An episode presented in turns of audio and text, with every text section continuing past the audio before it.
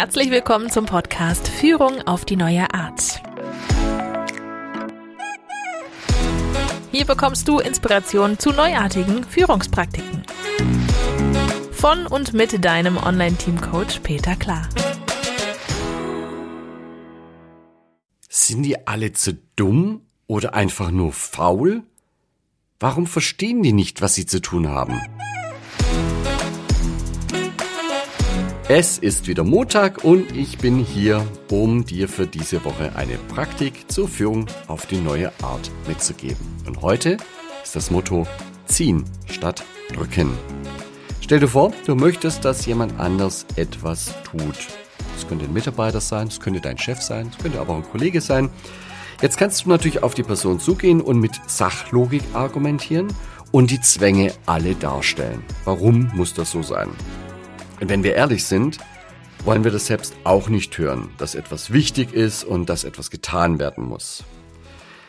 Und jetzt kommt die Idee, sprich folgende zwei Aspekte an. Erstens, die Möglichkeiten, die sich ergeben. Zum Beispiel ein neuer Kunde oder ein neuer Auftrag steht im Raum. Wir sind früher fertig. Oder die Chance, etwas Neues zu starten, das ganz groß werden könnte technologisch ganz vorne dabei zu sein. Je nachdem, um was es hier geht, was sind die Möglichkeiten, was ist der Gewinn, wozu machen wir das, nach vorne geblickt. Ja, was ist denn da, was lockt uns denn dort auch?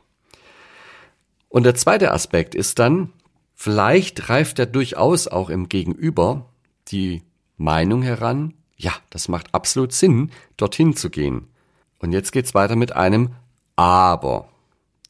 Und dieses Aber musst du aushalten. Also nimm die Bedenken, die dann kommen, durchaus ernst, hör dir die Schwierigkeiten an, die der andere sieht, auch wenn du sie vielleicht selbst nicht so siehst, wie der andere sie sieht, ignoriere sie bitte nicht.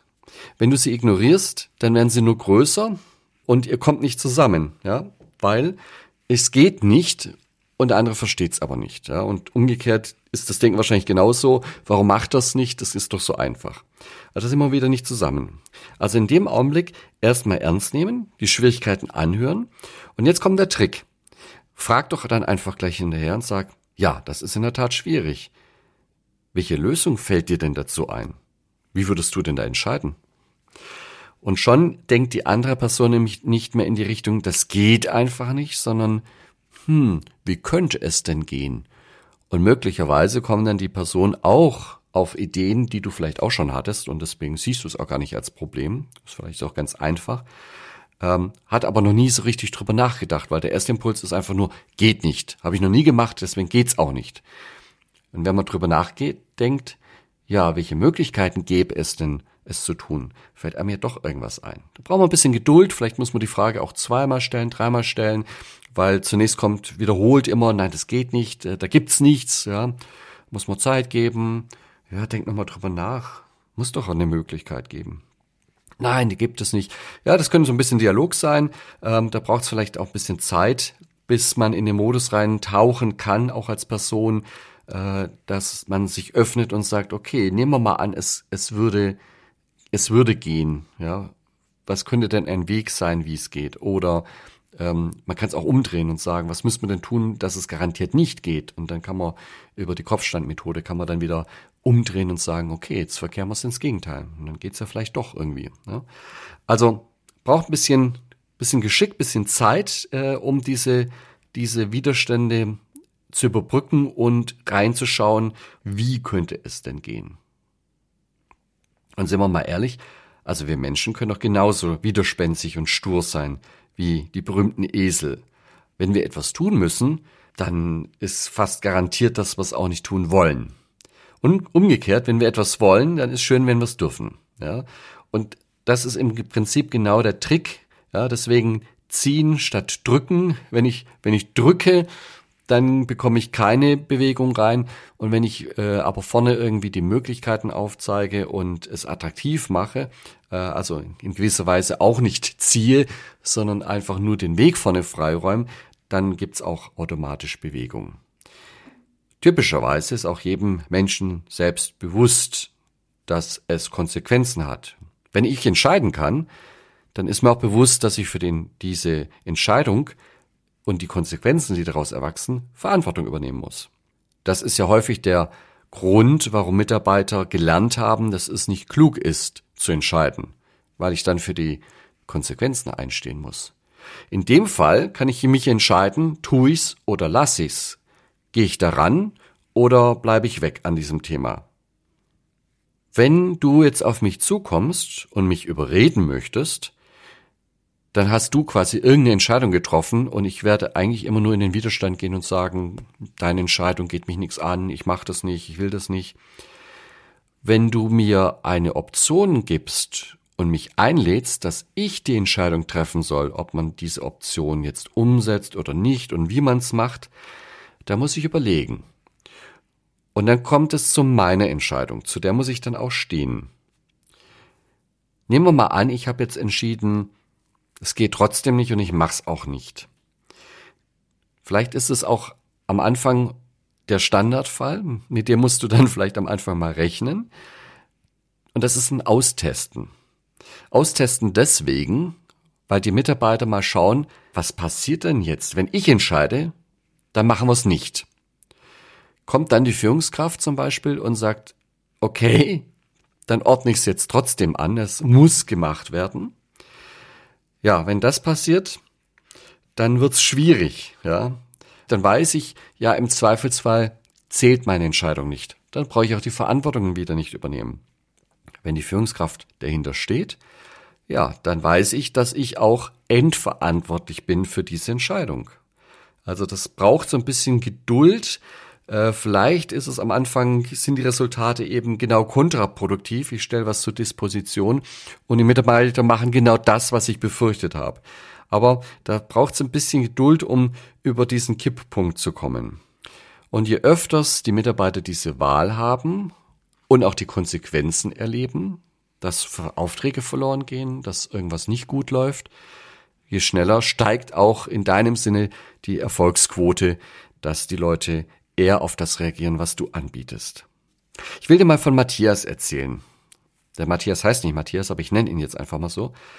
Der lebte in seiner Welt, ja, und äh, der hat seine Mitarbeiter sehr straff geführt. Und immer wenn ich ihn ansprach, dann hat er über sein Team gejammert. Ja, die waren alle nicht so oft Zack, die machen alle ihr eigenes Ding, aber da kommt nichts so raus dabei und wenn er was will, dann sind sie alle immer erstmal gegen ihn und so weiter. Ja, und dann hatten wir mal darüber gesprochen, wie er das anders machen könnte und ob er das nicht mal ausprobieren möchte. Und Matthias konnte sich das überhaupt nicht vorstellen. Sein Chef gibt ihm auch einen sehr engen Korridor vor und vor allem Mitarbeiter müsste man einfach öfters treten, meinte er dann. Dann äh, klappt es auch, ja. Bis dann eines Tages dieser Matthias einen neuen Chef bekam. Und der war anders. Das kannte der Matthias so noch nicht. Der hat ihm nämlich nie gesagt, was er tun soll und auch keine Ziele vorgegeben. Der Chef hat ihm eigentlich nur immer wieder Optionen aufgemacht und Matthias selbst entscheiden lassen, wie er denn dorthin kommen möchte oder wo er auch hin möchte. Der Chef hat ihm natürlich immer wieder gesagt, ja, wenn du dahin gehst, dann hat es die und die Konsequenzen. Wenn du in die andere Richtung gehst, hat es die Konsequenzen. Jedenfalls hat der Chef ihm nicht gesagt, was er von ihm erwartet, sondern hat immer zuerst gefragt, was er denn tun wolle. Also sein Chef hat ihm nicht gesagt, Matthias, ich erwarte von dir das und das und das, sondern er hat immer gefragt, Matthias, was willst du denn jetzt tun? Und plötzlich sind dem Matthias natürlich auch Freiheitsgrade bewusst geworden. Ja, die hatte er vorher eigentlich auch schon. Ja, hätte er auch sagen können, ich, ich gehe das so an. Aber er hat sie vorher schlicht und einfach gar nicht gesehen. Und dann hat er kleine Experimente gemacht mit seinem Team und sieh da, plötzlich hatten die Mitarbeiter durchaus gute Ideen. Und manchmal ist ihm auch bewusst geworden, warum die vorher nicht wollten, wie er wollte, weil es auch gute Gründe dagegen gab oder Argumente gab, die Dinge etwas anders zu machen, weil es so, Matthias hat ja auch nicht alles gewusst, was abgeht und was was an Sachlogik dahinter steckt. Ein Problem hatte der Matthias allerdings trotzdem. Und zwar hatte er einen Kunden, mit dem wollte keiner seiner Mitarbeiter zusammenarbeiten. Und er hat das Gespräch mit seinen Mitarbeitern geführt und immer in der Hoffnung, seht's doch ein, der Kunde ist wichtig, ja, einer muss es ja tun. Das war so seine innere Haltung. Aber er hat sich auf die Zunge gebissen und hat mit dem Team sehr offen darüber gesprochen, was, was man denn tun kann hier an der Stelle. Und es war so, keiner wollte zu diesem Kunden. Und der Matthias war schon kurz davor, ein Machtwort zu sprechen, auf den Tisch zu hauen und sagt, das muss aber sein. Ähm, konnte es allerdings dann doch noch zurückhalten, hat ihm bestimmt viel Mühe gekostet. Es war eine Sternstunde für ihn, dass er das mal nicht gemacht hat. Ja, und stattdessen blieb ihm nichts anderes übrig. Er musste zu dem Kunden fahren. Ja, und ähm, der Kunde hatte auch eine Führungskraft, mit der hat er einen Termin gemacht und hat dort mal gesprochen und hat dem Kunden eröffnet, dass das wohl nichts wird mit der Zusammenarbeit und ja, dass er ja keinen Mitarbeiter hat, der bereit ist, mit, äh, mit diesem Kunden zu arbeiten. Natürlich hat er auch ein bisschen erfahren, woran das liegt. Ja, der Mitarbeiter auf Kundenseite, der war halt eher, ja, in der Sache nicht sehr kompetent und in der Art doch eher beleidigend. Und das hat er dann auch dort einfach mal angebracht. Ähm, sein Wunsch wäre gewesen, dass er einen anderen Ansprechpartner für seine Mitarbeiter bekommt. Ja, und wie das so ist, wenn man damit äh, eine Führungskraft konfrontiert, fand die das erstmal überhaupt nicht lustig und hat auch gleich gesagt, da ändern wir gar nichts. Äh, dann müsste halt der Auftrag von einer anderen Firma ausgeführt werden. Das war auch das Ende quasi des Gesprächs. Und der Matthias hat sich dann große Sorgen gemacht, weil er weiß natürlich, dass dieser Auftrag und dieser Kunde sehr, sehr wichtig war für seine Abteilung. Und ähm, ja, wenn der Auftrag weg ist, dann hat er keine Arbeit mehr für seine Mitarbeiter und äh, hat sich da Sorgen gemacht, was, wie es dann weitergehen kann. Mit diesen ganzen Gedanken im Kopf ist er wieder zurückgefahren und wollte ins Büro. Das war eine, eine Rückreise, die gute Stunde ging. Und da kam nochmal ein Anruf von genau diesem Gesprächspartner beim Kunden, dieser Führungskraft. Und der hat ihm dann erklärt, dass er auch mal mit seinem Mitarbeiter gesprochen hat und inzwischen vielleicht auch verstehen kann, warum äh, Matthias das Ganze gesagt hat und sieht das Problem so ein Stück weit, das da entsteht. Und er hat gleich zugesagt, wir probieren es mal mit einer anderen Kontaktperson aus. Und jetzt wir wissen es nicht, der Matthias rätselt bis heute noch, wie das Gespräch abgelaufen ist, ob äh, die Person vielleicht auch den Chef beleidigt hat oder ob die Person gesagt hat, ich hätte auch keine Lust mehr auf das Thema, das wissen wir alles nicht. Jedenfalls hatte er am Ende des Tages den Auftrag gerettet. Das war ihm ja so wichtig. Und bislang hätte er sich niemals getraut, den Kunden mit seinen Forderungen gegenüberzutreten und sowas auch einzufordern, zu sagen, hey, meine Mitarbeiter machen das hier nicht mehr. Jetzt hat er gesehen, dass sich tatsächlich gelohnt hat, hier dieses Gespräch einmal zu führen. Eins ist natürlich auch vollkommen klar. Das funktioniert nicht, wenn der Kunde unzufrieden ist mit der Leistung. Bislang war der Kunde allerdings immer sehr zufrieden und ganz offensichtlich hat das Team von Matthias bei diesem Kunden ja eine hervorragende Arbeit geleistet. Bloß die Zusammenarbeit war eben schwierig. Also der Matthias kam zurück ins Büro und äh, dort hat sich offensichtlich schon rumgesprochen, was passiert war. Und er wurde tatsächlich von einigen Kollegen mit Sekt empfangen und die haben dann noch so ein bisschen gefeiert, äh, dass dieser schwierige Kunde sich jetzt verändert hat und dass da ein neuer Ansprechpartner kommt, der offensichtlich ja nur besser werden konnte.